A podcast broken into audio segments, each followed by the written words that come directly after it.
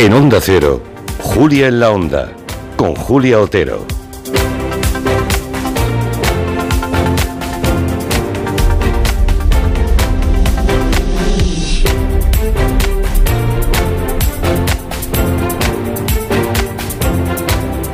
En este programa la verdad es que somos muy curiosos, siempre estamos ávidos de aprender, así que desde hace años reservamos algunos espacios de este programa para poder profundizar en conocimientos científicos y eso sí, con una condición, que los divulgadores que vengan aquí sean muy relevantes, muy buenos en lo suyo, muy prestigiosos en su campo.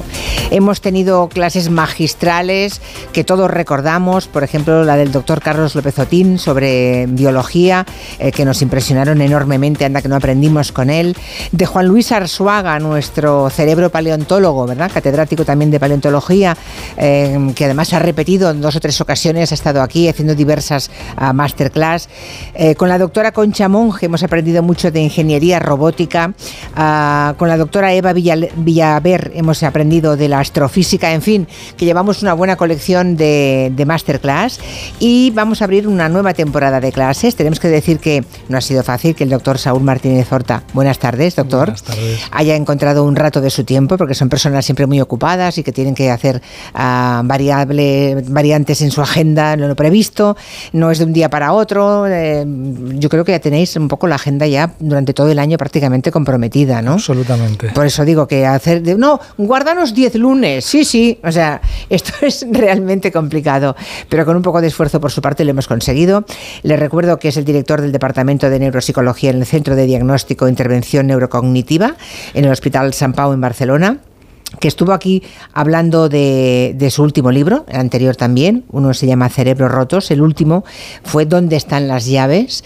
Y precisamente a raíz de aquella entrevista, doctor Martínez Horta, que sepa que muchísimos oyentes, en una cosa que hacemos que es auditoría, eh, tres veces al año, o, do, o, dos, dos o tres al año, nos dijeron, ¿por qué no recuperáis al neuropsicólogo aquel tan bueno que vino y que nos dio unas masterclass sobre cerebro, sobre memoria, sobre tantas cosas? Así que mmm, lo debe no solamente al criterio de quien le habla, pero también y sobre todo al criterio de los oyentes. La verdad es que, me que hace son una, los listos. Me hace muchísima ilusión y espero que los temas que hemos ido pensando y preparando cumplan con las expectativas. Sí, seguro. Eh, a modo así un poco de índice, ¿de qué temas vamos a ir hablando cada lunes? Lo digo porque igual también podemos mmm, preguntarle a los oyentes si ellos tienen alguna propuesta o algún, algún aspecto que, que igual se nos escape. Sí, por supuesto. Yo, yo he planteado una lista de temáticas que me parecen muy interesantes, algunas más específicas, como hablar de memoria o de cosas relacionadas con algunos procesos cognitivos, pero también hay mucha magia en los síndromes neuropsicológicos, en cosas muy peculiares que nos pueden suceder en el ámbito de las enfermedades del cerebro, y este es un, un terreno que también me gustaría explicar, cosas a veces extrañas que nos pasan o síntomas muy atípicos, hablar de algunas enfermedades o también de cómo podemos mejorar o cuidar nuestro sistema nervioso pensando en, ¿En el futuro. En el futuro bueno, claro, o sea, podemos, hay cosas que se pueden hacer. Claro que sí. Bien, eso es interesante. Así que a lo largo de las próximas semanas, con el doctor Saúl Martínez Horta, vamos a entender cómo funciona nuestro cerebro, eh, cuándo no funciona como debería y muchas curiosidades, ¿no? De un órgano, recordemos, el cerebro, que controla lo que aprendemos, lo que sentimos y cómo y dónde nos movemos. Sí. Todo lo hace él, ¿no? Todo depende de nuestro cerebro. Somos nuestro cerebro haciendo las cosas que hace un cerebro. Uh -huh. eh, en, en, el día que vino el doctor Martínez Horta a hablar de, de, aquel libro donde están las llaves, dijimos que el cerebro era uno de los sistemas más complejos que existen en la naturaleza, ¿no? Pero que esa complejidad precisamente es también lo que, lo que le convierte en vulnerable, ¿no? Uh -huh. Y, y, claro, cuando se estropea no siempre da síntomas. Exacto. La complejidad del cerebro es una necesidad en el sentido de que todo lo que un cerebro humano es capaz de proveernos, la perspectiva de las emociones y de cómo las vivimos, de la memoria, del razonamiento lógico, etcétera, es consecuencia de una terrible complejidad. Y esa complejidad hace muy susceptible al cerebro a poder fallar de una manera sutil o a poder romperse de una manera diría casi irreparable, dada una infinidad de posibles condiciones, y no siempre es obvio que un cerebro se ha roto. Y ahí es donde entra también una parte pues que yo le llamo casi arqueológica de la neuropsicología, que es averiguar qué se está estropeando, dónde se está estropeando y por qué, a expensas de observar esas cosas que no son evidentes cuando, cuando un cerebro se estropea. Uf, madre mía, me estaba contando eh, en privado hace un momento el doctor Martínez Horta que le ha ocurrido con dos taxistas que después de una carrera les ha ingresado. Así es. Pero, pero ¿qué, notó que vio usted en ellos como para decirle, y usted no hace ni una carrera más, usted conmigo que le ingreso en el hospital?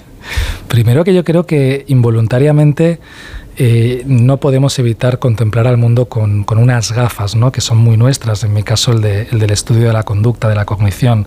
No es que vaya por la calle diagnosticando a gente, a pesar de que es habitual que cuando vaya por la calle sin querer diagnostique gente, ¿no? Pero a mí me gusta escuchar y interactuar con las personas y en el taxi eso a veces sucede. Y en dos ocasiones, contaré una en particular que es la más paradigmática, esa persona que empezó muy mal la carrera, con mucho, muy mal humor, insultando, enfadado. Y en algún momento le pregunté, pero exactamente qué le sucede, o sea, ¿por qué, por qué, me está tratando así? Estuve a punto de bajar. Ya. Y llegando al hospital se puso a gritar, a contarme sus penas y a verbalizar de una forma muy estructurada que ese día se iba a quitar la vida. Ostras. Entonces, yo que es algo que estoy relativamente acostumbrado a preguntar y a hablar de ello, pues pude interactuar con, con bastante tranquilidad y normalidad preguntarle por su nombre, hablar de su familia, etcétera, y recomendarle que me acompañase. Sé que ese día no se quitó la vida, y espero y deseo que, siga haciendo sus carreras.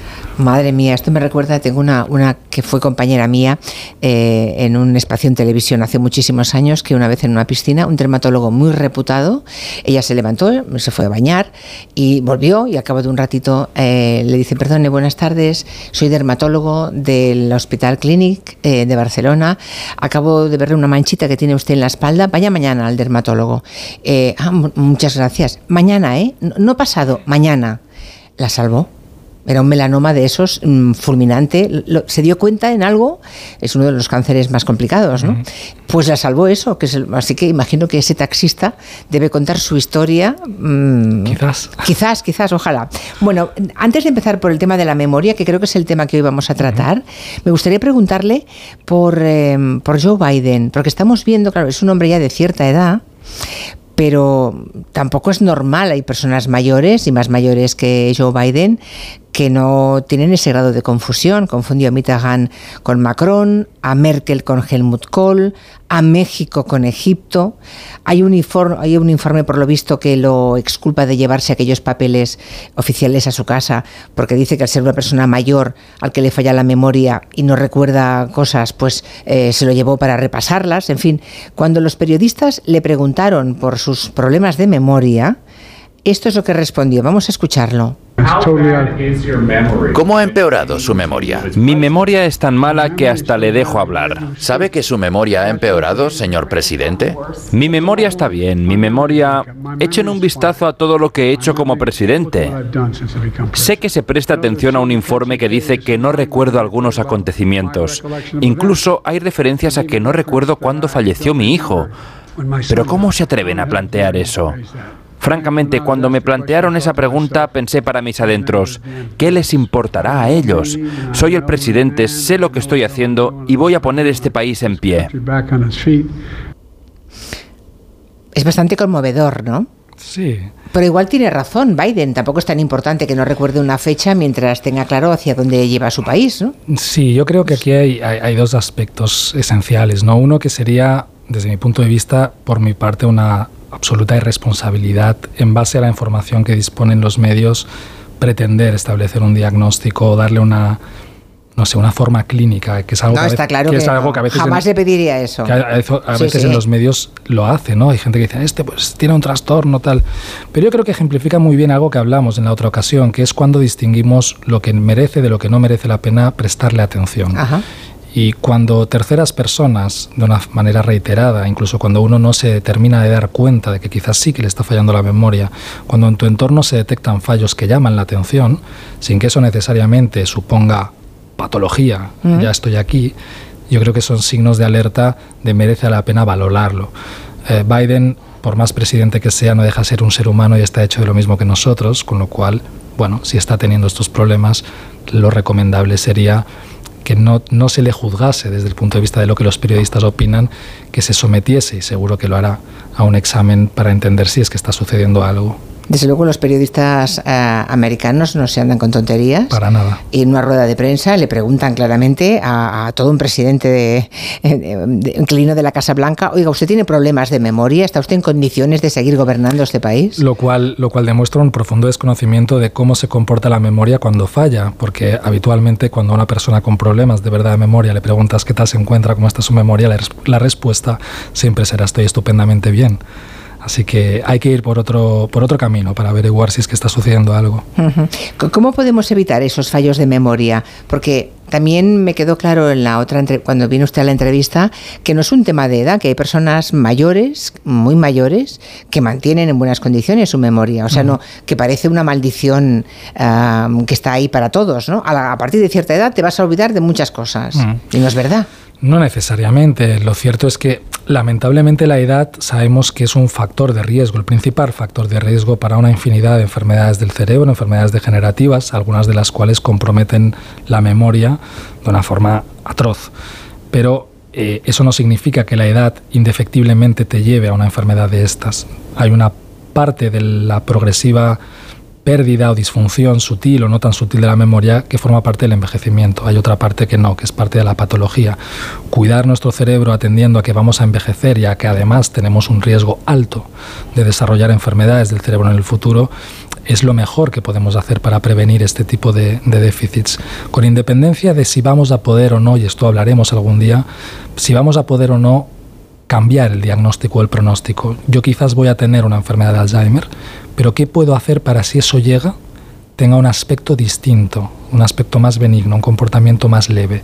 Y eso sí que es muy importante y podemos hacer muchas cosas por ahí. ¿Y se pueden hacer cosas? Absolutamente sí. ¿Que no sea solo tomar fármacos? Absolutamente sí. De hecho, yo suelo decir que, que tenemos que ser conscientes de que somos el producto a lo largo de la evolución. El cerebro es una consecuencia de haber interactuado continuamente con un entorno que nos plantea retos y que nos obliga a la interacción social con las otras personas, a descodificar el estado emocional del otro, el lenguaje, resolver problemas, etc. Ese es el, el engranaje perfecto que nos ha permitido construir un cerebro. En el desarrollo del ser humano, cuando nacemos, si no estuviésemos expuestos a ese entorno, si nos encerrasen en una sala oscuras, por más genética, por más biología, de allí no saldría una persona. Necesitamos ese contexto. Para prevenir el daño en las funciones cognitivas, para que un cerebro permanezca sano, lo mejor que podemos hacerlo es alimentarlo de aquello que a lo largo de millones de años de evolución le ha convertido en lo que es. Es una falacia, con todo el respeto, que hacer sudokus o que memorizar cosas, hacer ejercicios tontorrones de memoria, vaya a mejorarnos la memoria. Planteémoslo al revés, imaginémonos que quisiésemos construir un cerebro en desarrollo en un niño a base de este tipo de jueguecitos, no llegaríamos a ningún lado. Imaginemos que quisiéramos, quisiésemos construir un ser humano a lo largo de la evolución a base de hacer sudokus, no llegaríamos a ningún lado. Algo mucho más sencillo y humano, como no dejar de asumir retos, de aprender cosas nuevas, de interactuar, es lo mejor que podemos hacer. Además, obviamente, de ser mínimamente sensatos en cómo nos cuidamos, en el sentido de la dieta, de los hábitos tóxicos, etcétera. O sea que es una parte de cómo de lo que hacemos y de cómo nos alimentamos. Totalmente. Un, conjunto. Porque la memoria qué es, doctor Martínez. La memoria en esencia. O sea, ¿cómo, funciona el proceso? La memoria en esencia es son una serie de procesos, no es una, una, única cosa, sino es un conjunto de procesos que nos permiten aprender o adquirir cosas nuevas, desde conocimiento, habilidades, nos las permiten consolidar, es decir, que queden retenidas en algún lugar, almacenarlas, y algo muy importante, la memoria nos permite recuperar esto que hemos almacenado en determinados contextos, recuperarlo en un acto que denominamos, un proceso que denominamos recordar. Esto es la memoria, la habilidad para incorporar, mantener y recuperar. Ah, sí, sí, eso, claro, pero ¿dónde se guarda? O sea, hay cajitas en el cerebro para meter todas las cosas que aprendemos, que nos han impactado, eh, emociones, no hay cajitas. Entonces, em, eso está, ocupa una parte, ocupa neuronas, ¿dónde está? todo ocupa espacio y el saber sí ocupa lugar. Aquí lo interesante es que memorias hay distintos tipos de memorias. Hay memorias que las podemos clasificar acorde a la temporalidad, a cuánto dura. ¿no? Hay una memoria muy inmediata, hay una memoria remota o autobiográfica de mi existencia, hay una memoria a corto plazo, una memoria a largo plazo, etc. Pero lo más interesante es cómo estudiamos y comprendemos la memoria o la clasificamos acorde al tipo de conocimiento que incorporamos y cómo eso nos define de algún modo estas cajitas que comentábamos. Por ejemplo, hay una memoria a largo plazo que llamamos declarativa o explícita que distingue distintos tipos de memoria que voy a ejemplificar. Por ejemplo, la memoria episódica es aquello que yo eh, he hecho esta mañana, lo que desayuné ayer por la tarde. Este es un tipo de memoria distinta a la memoria autobiográfica que es aquella que me permite saber en qué escuela yo estudié y cómo se llamaba mi profesor preferido, que es distinta de una memoria que se llama semántica, que es la que me permite mirar este bolígrafo, saber qué es un bolígrafo y saber cómo se usa un bolígrafo, que es distinta de una memoria espacial, que me permite salir de aquí y llegar a mi lugar de trabajo. Y estas memorias son distintas de lo que llamamos memorias no declarativas o implícitas, que son, por ejemplo, el hecho de que yo sé andar en bicicleta. Esto está almacenado en algún lugar o que cuando suena un bocinazo por primera vez me asusto, pero la tercera vez ya no me asusto. Algo aprendido. O que cuando voy a un restaurante y huelo determinados olores a comida, me entra un hambre terrible. Esos son otros tipos de memoria. La gracia es que todos estos sistemas de memoria, estos tipos de memoria, dependen de circuitos, de territorios, de procesos distintos en el cerebro. Y eso lo dota de una particularidad muy bella desde el sentido clínico en la neuropsicología, bella entre comillas, y es que un sistema de memoria se puede estropear sin que a otro le suceda nada. Por ejemplo, una persona puede ser absolutamente incapaz de acordarse qué hizo ayer o qué va a hacer mañana, pero ser capaz de aprender a tocar la guitarra o, ser totalmente consciente de que esto es un bolígrafo. O una persona puede no ser capaz de recordar nada de su vida desde hoy, pero ser capaz de aprender todo lo que pasará mañana. O al revés, ya no puedo aprender nada del mañana, pero recuerdo perfectamente lo que hice ayer. Esto es fascinante porque en nuestro trabajo estudiar cuáles de estos sistemas están fracasando y cómo se expresan los fallos en estos sistemas, de algún modo nos define dónde está sucediendo el problema y a sabiendas de qué es probable o menos probable que se acompañe de esto, nos orienta a diagnósticos. Claro, es que mm, cuando decimos me falla la memoria, claro, usted va, aparece, digamos, en la escena y dice, sí, pero ¿qué memoria, no? ¿Qué tipo de memoria? Claro. Y, sabiendo cuál falla, pueden saber de dónde viene el problema. Claro, y a expensas de qué está fallando, ¿no? Eh, con construir aprendizaje, es decir, incorporar nueva información, depende de muchos factores, lo hablamos eh, la otra vez por encima, ¿no? Pero la realidad externa la incorporamos dentro de nosotros y la convertimos en un recuerdo, pero no incorporamos la realidad. ¿Qué es lo que incorporamos dentro? Lo que el cerebro de algún modo hace es que esa realidad externa, cuando entra dentro de nosotros, la transforma en un lenguaje que él comprende. El lenguaje que habla el mundo de allá afuera no es el lenguaje que habla el cerebro. El, el cerebro habla un lenguaje en términos de sinapsis, de redes neuronales.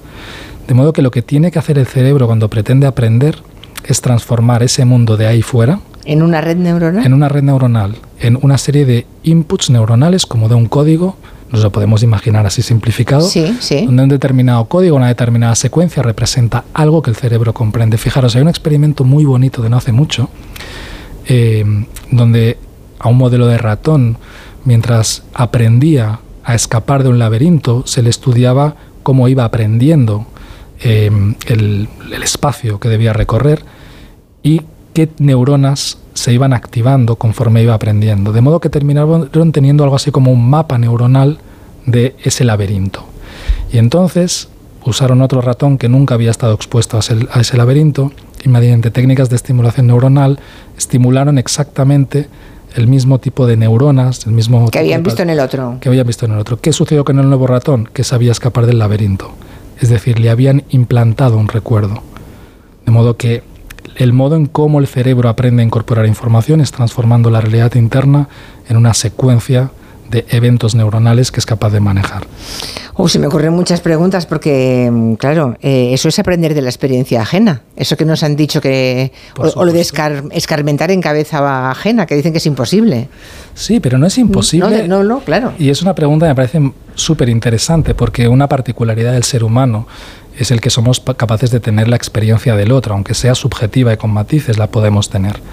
De hecho, el ser humano cuando visualiza, que es algo que solo puede hacer el ser humano, cuando se visualiza jugando a tenis, usa un sistema neuronal muy parecido al cuando estamos eh, jugando a tenis. Por eso los deportistas de élite entrenan la visualización. Y la experiencia ajena provoca una respuesta neuronal similar a cuando estamos viviendo la experiencia. De hecho, justo antes comentaba una compañera tuya algo que ahora me viene, que tiene que ver con un, evento muy típico en el, ámbito sanitario, eh, y es el exponerte al sufrimiento de los demás. Exponerte al sufrimiento ajeno es muy traumatizante. Y es traumatizante aunque tú no hayas vivido la experiencia que te cuentan, escucharla te hace, te hace que procesos neuronales parecidos a si hubieses vivido esa situación se activen en ti y sientes un dolor que llamamos vicario, una traumatización por el dolor del otro. Lo mismo sucede con el aprendizaje, lo mismo sucede con una infinidad de factores.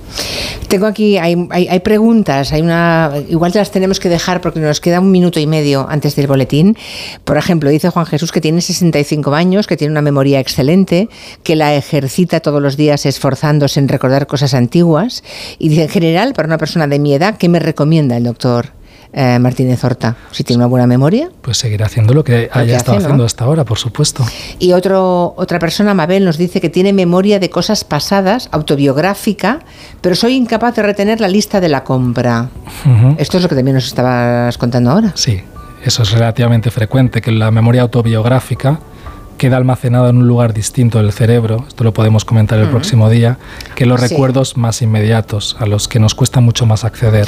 ¿Y qué ocurre cuando de pronto alguien nos recuerda algo que habíamos olvidado, pero en realidad no lo habíamos olvidado, estaba en uno de esos cajoncitos que ya me imagino, muy cerrado con llave, pero de pronto alguien te dice una cosa, es verdad. a mí me pasa con, con Quintanilla, como llevamos tantos años juntos, a veces me dice, ¿te acuerdas aquella vez que y de pronto hago memoria y digo, pues sí, pero me había olvidado por completo. Porque las redes neuronales que conforman un recuerdo no desaparecen de pronto, se van desvaneciendo y si las refuerzas, entonces una red que te cuesta acceder a ella, cuando le das input, vuelve a aparecer con fuerza y el recuerdo se reconstruye. Así que si regamos los recuerdos, perdemos menos memoria. Totalmente. Vale, a regar recuerdos. La semana que viene te esperamos, doctor. Muchísimas gracias. gracias. Son las 5 o 4 en Canarias. Noticias en Onda Cero.